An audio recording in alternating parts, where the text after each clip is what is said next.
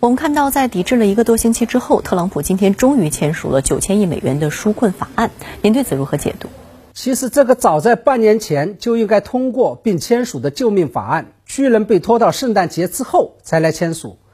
这无疑是美国政治史上的耻辱，是美国政党政治博弈的变质与异化。而被拖延的原因，先是因为这个法案成为了民主与共和两党博弈的筹码。后又成为了特朗普向共和党发泄情绪的筹码。那么，特朗普为什么最终还是签署了这个法案？我认为这显然是因为压力太大了，大到超出了特朗普本人的承受能力。大家可以看到，在特朗普搁置这个法案的期间，不仅共和党参议员纷纷炮打白宫司令部，民主党与拜登也是纷纷指责，而本来就跟特朗普不对付的传统媒体。这更是对其施加了铺天盖地的道义上的压力。这个也就意味着用纾困法案来要挟共和党，特朗普显然是拿错了武器，选错了战场，因为他所要面对的敌人已经不仅仅是共和党，也不仅仅是民主党，而是数千万需要救济的美国的穷人，以及同情那些穷人的美国人。也就是说，假如特朗普真的拒绝签署，他将会成为美国人民的全民公敌，而这种天怒人怨的事情，特朗普并不是第一次干。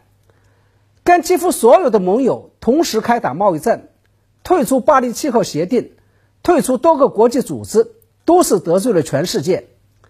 这也就再度表明，很多时候特朗普做事情，仅仅凭着的是个人义气与一腔热血，全然不讲战略与战术，更不考虑这背后的严重后果。这就叫做性格决定命运。嗯，美国传染病专家福奇警告称，美国疫情的最严重阶段可能尚未到来，未来几周可能会变得更加糟糕。你又是如何分析呢？我相信，过去一年以来，美国传染病专家福奇经常会陷入到举世皆醉、唯我独醒，以及有心杀敌、无力回天的孤独与痛苦感当中。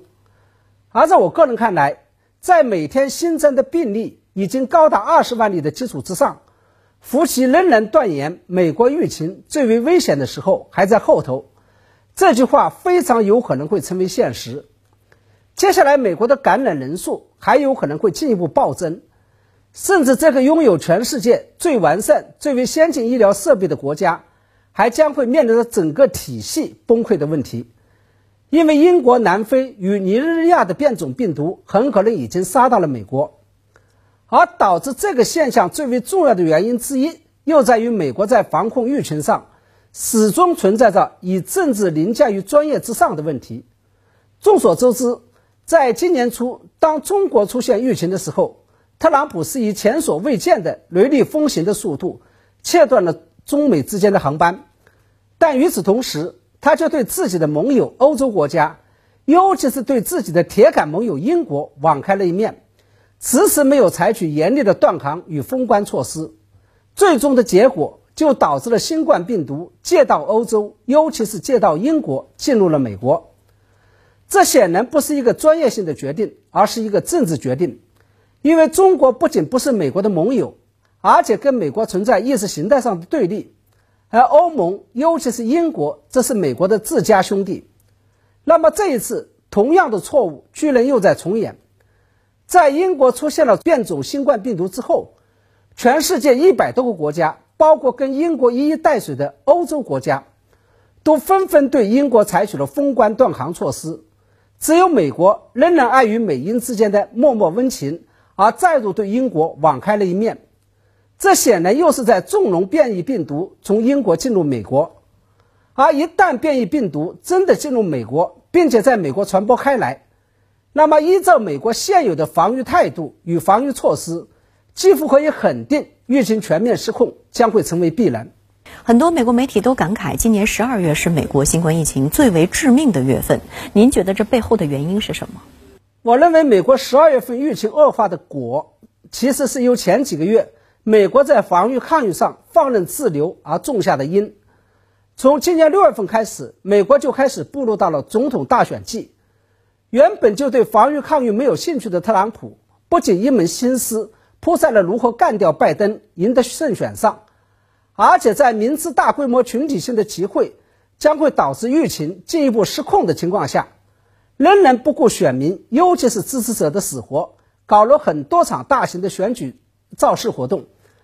而在十一月份选举失败之后，不甘接受败选结果的特朗普，不仅对政务工作撂了挑子，甚至还鼓励民众上街集会，企图推翻选举结果。那么，进入到十二月份，美国在防御抗疫上更加陷入到了天不时、地不利、人不和的尴尬境地。一个是从十二月份到明年一月二十号，美国仍然处于最高权力的过渡与交接期，在此期间，特朗普仍然在闹情绪，而拜登又管不了事，只能干着急，没有办法。二是美国的疫苗虽然研发出来了，但当前仍处于生产和接种速度都跟不上、青黄不接的时期，也就是这个远水仍然救不了近火。三是十二月份正处于美国的圣诞和元旦假期，那些本来就喜欢我行我素、无拘无束的美国人，大多会选择出游与朋友聚会，这无疑会进一步加剧疫情的传播速度。当然，更为要命的是，恰恰在这样一个多事之秋，南非、英国、尼日利亚又出现了传播速度更快，甚至更为致命的变异性病毒。所以，套用中国国歌中的一句歌词。接下来，美利坚合众国的确已经是到了最危险的时候了。